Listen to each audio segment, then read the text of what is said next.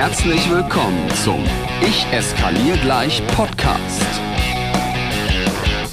Dem Podcast, der dir als Pädagogen hilft, mit schwierigen Verhaltensweisen, herausfordernden Situationen und echten Krisen noch sicherer umzugehen. Von und mit Raphael Kirsch. Shut! Herzlich willkommen zurück zum Ich eskaliere gleich Podcast. Ich freue mich, dass du wieder dabei bist. Also ganz ehrlich, also mal unter uns, auf dich, ganz persönlich auf dich, habe ich mich am meisten gefreut. Seit längerer Zeit überlege ich schon, ob ich nicht mal so einzelne Rubriken in meinen Podcast einarbeiten lasse. Also ich kenne das von vielen anderen tollen Podcasts, äh, zum Beispiel von einem meiner Lieblingspodcasts. Ich höre halt super gerne gemischtes Hack. Ne? Ich finde Felix Lobrecht und Tommy Schmidt finde ich großartig.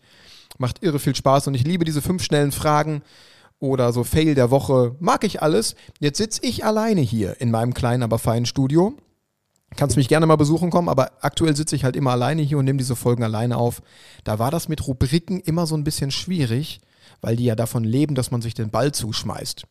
Nichtsdestotrotz wollte ich es nicht unversucht lassen und wäre quasi an der Stelle jetzt schon mal interessiert, ob du Rubriken in so einem Laber-Podcast wie von mir eigentlich auch gut finden würdest. Und eine, die ich jetzt mal heute ausprobiere, ist ganz konkretes Thema, ganz konkrete Tipps. Vier, fünf Tipps, ganz kurz, prägnant auf den Punkt gebracht, sodass du damit was anfangen kannst, aber ganz speziell zu einem Thema. Und ich würde heute ganz gerne mal starten mit, wie gehe ich mit wütenden Eltern um? Und hier kommen fünf Tipps zum Umgang mit wütenden Eltern. Let's go. Tipp Nummer eins: Lächeln wird belohnt. Und das meine ich genau so, wie ich das sage.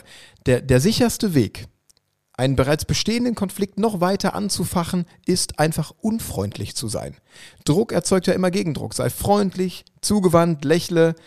Dann besteht zumindest die große Chance, dass dein Lächeln übertragen wird. Wir, haben, wir arbeiten ja ganz gerne so mit Spiegelneuronen. Spiegelneuronen sind so kleine Areale in unserem Kopf, die uns das nachmachen lassen, was jemand anderes uns vormacht. Wir mögen Menschen, die gleich ticken. Deswegen lächle, wenn du willst, dass die Welt lächelt. Und gerade dann, wenn es schwer fällt. Ja, geh mit einer offenen Haltung voran, signalisiere Gesprächsbereitschaft, versuche ruhig zu bleiben und äh, versuch dich auf jeden Fall nicht von, deiner, von der Wut des Gegenübers irgendwie mitreißen zu lassen. Tipp Nummer zwei. Sorge für eine Entschleunigung. Vielleicht um das besser zu verstehen, Menschen, die wütend sind, haben ein unglaublich hohes Energielevel. Und diese Energie wird häufig dafür genutzt, irgendwie destruktiv zu sein. Die Menschen sind wütend, die sind traurig, die werden aggressiv. Übrigens entscheiden sich die meisten Menschen wütend und aggressiv zu sein, obwohl sie eigentlich ängstlich sind. Meistens steckt unter einer großen Wut und einer großen Aggression irgendwo eine Angst. Und wir Menschen entscheiden uns dafür, lieber ängstlich und wütend zu sein, weil das das Gefühl ist, was man besser aushalten kann für sich selbst und nicht so beschämend ist für einen selbst. Aber eigentlich sind die meisten Menschen ängstlich. So, jetzt kommen die also mit einem hohen Energielevel. Das heißt, sorge dafür, dass aus dieser Wut nicht noch, dass aus dieser Energie, so, nicht noch mehr Wut oder gar Aggression wird. Also biete, wenn möglich, einen, einen Ortswechsel an. Sag, können wir uns mal kurz hier rübersetzen? Biete einen Sitzplatz an. Oder sag, wir gehen mal kurz auf den Flur. Wenn du was zu trinken anbieten kannst, biete gerne etwas zu trinken an und verschaffe Eltern einfach mal ganz kurz die Gelegenheit zum Durchatmen. Das kommt meistens sowohl dir als auch den Eltern zugute. Jetzt ist es ja nicht immer möglich, ne, weil du irgendwie die volle Klasse hast, eine volle Bude, weil ein Terminkalender richtig, richtig voll ist. Dann versuch zumindest das Gespräch einmal wahrzunehmen, zu, zu suggerieren, ich habe gesehen, dass sie wütend sind und ich möchte mich ihrer annehmen. Und dann versuchst du das Gespräch auf einen späteren Zeitpunkt zu verlegen. Und ein hilfreicher Satz, mit dem ich seit vielen, vielen Jahren arbeite, ist, ich sehe, dass Ihnen Anliegen XY sehr, sehr wichtig ist. Und ich möchte Ihnen gerne die Zeit geben, die das verdient. Jetzt gerade ist mir das nur leider nicht möglich. Lassen Sie uns bitte einen Termin dafür ausmachen. Tipp Nummer drei. Höre bitte aktiv zu. Lasse Eltern, die wütend sind, bitte ihre Gefühle ausdrücken. Lass sie wütend sein. Wut ist erstmal in Ordnung. Versuch da nicht gegen zu argumentieren, Eltern zu unterbrechen oder zu widersprechen. Denn nochmal zurück, Druck erzeugt Gegendruck. Wenn du dich rechtfertigst, wenn du widersprichst, erzeugst du Druck und niemand wird auf eine Rechtfertigung einer Lehrkraft sagen, oh, vielen herzlichen Dank, jetzt weiß ich Bescheid, jetzt gehe ich. Das wird in der Realität einfach nicht passieren. Das heißt, verstärke einfach bitte dieses aktive Zuhören gerne nochmal durch nonverbale Signale wie Nicken oder wertschätzender Blickkontakt. So kannst du einfach nochmal deutlicher zeigen, dass du wirklich zuhörst. Dann fühlen sich dein, deine Personen gegenüber, die Eltern auch verstanden.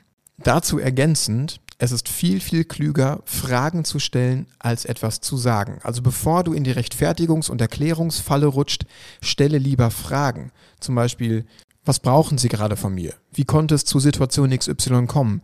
Wie könnte eine gute Lösung für Sie und für mich aussehen? Haben Sie schon mal Ideen mitgebracht? Also versuche über, über, über Fragen eine Gesprächsbereitschaft herzustellen. Hat natürlich nochmal den Vorteil, dass wer fragt, der führt. Du entscheidest über den Ausgang des Gesprächs. Du hast ein bisschen die Kontrolle darüber. Und das Tolle ist, dass Eltern sich ja dann nochmal mehr gewertschätzt fühlen dir Antworten geben und diese Antworten sind meistens sehr, sehr hilfreich für deine weitere Kommunikation, für Ideen und für Lösungen, die du entwickeln möchtest. Tipp Nummer vier. Tipp Nummer vier, den habe ich schon mal in einer Podcast-Folge erwähnt. Es ist nämlich mein Lieblings-Game-Changer, wenn es darum geht, Menschen zu verstehen und zu deeskalieren. Es ist nämlich der Punkt Verständnis haben, ohne einverstanden zu sein. Da hole ich mal ein bisschen aus. Mach dir bitte immer bewusst, dass wütende Eltern in ihrer Welt immer einen guten Grund haben, wütend zu sein. Niemand ist einfach so wütend. Versuche also Verständnis für die Situation der Eltern aufzubringen. Das bedeutet nämlich nur, dass du in der Lage bist, dich rein kognitiv in die Lage der Eltern zu versetzen, dass du verstanden hast, was dazu geführt hat, dass Eltern jetzt gerade sauer sind. Und das bedeutet noch lange nicht, dass du mit etwas einverstanden sein musst. Du kannst sagen, ich habe großes Verständnis dafür, dass sie gerade sauer sind, dass sie enttäuscht sind, dass sie wütend sind. Ich bin trotzdem an der einen oder anderen Stelle nicht ganz einverstanden. Lassen Sie uns trotzdem mal reden. Das eine hat mit dem anderen nichts zu tun. Wenn du das gerne nochmal ein bisschen detaillierter erklärt haben möchtest, dann empfehle ich dir nochmal die Podcast-Folge Das wichtigste Tool in Elternarbeit. Da erkläre ich Verständnis haben ohne einverstanden sein nochmal ganz, ganz detailliert. Und Tipp 5 im Umgang mit herausfordernden und wütenden Eltern ist der Knackpunkt Deeskalation.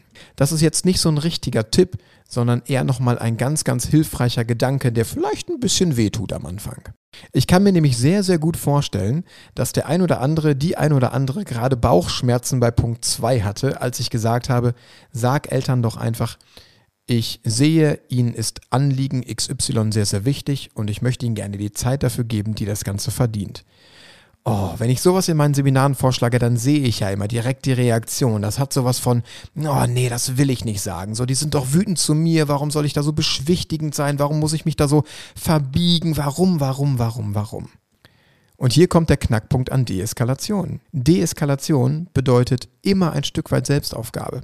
Es bedeutet immer der Klügere in einem Moment zu sein, wo man eigentlich jemand zum Mond schießen möchte.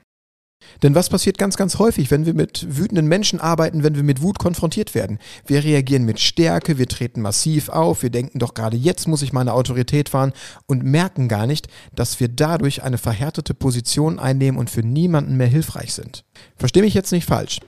Es bedeutet nicht, dass immer Deeskalation das Mittel der Wahl ist. Es gibt Situationen, da muss man auch mal klare Kante zeigen. Da bin ich der Letzte, der sagt, nee, man muss immer irgendwie den weichen Weg der Kommunikation wählen.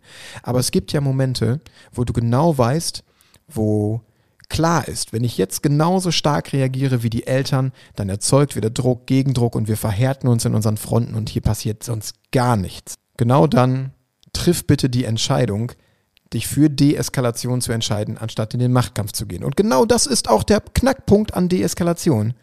Deeskalation ist erstmal eine Entscheidung. Wir müssen das wollen. Wenn wir das nicht wollen, wird Deeskalation niemals gut gelingen. Und das darf jetzt einmal einen ganz kurzen Knack im Pädagoginnenherz machen, im Pädagogenherz. Aber entscheide dich bitte dafür. Immer dann, wenn dir der Prozess mit den Kindern vielleicht wichtiger ist als dieser eine Moment mit den Eltern eine kurze und kompakte Folge. Ich bin mal gespannt, wie sie dir gefällt, wie das funktioniert, dass ich dir einfach mal wirklich vier, fünf Tipps gerade raushaue, dafür die Folge besonders kurz halte. Ich bin sehr, sehr neugierig. Lass mir dein Feedback da. Wir hören uns in der nächsten Folge. Lass dich nicht ärgern und schon gar nicht von mir. Ciao! Noch mehr Impulse und alle Informationen zu Seminaren und Workshops findest du auf Instagram und auf raphaelkirsch.com.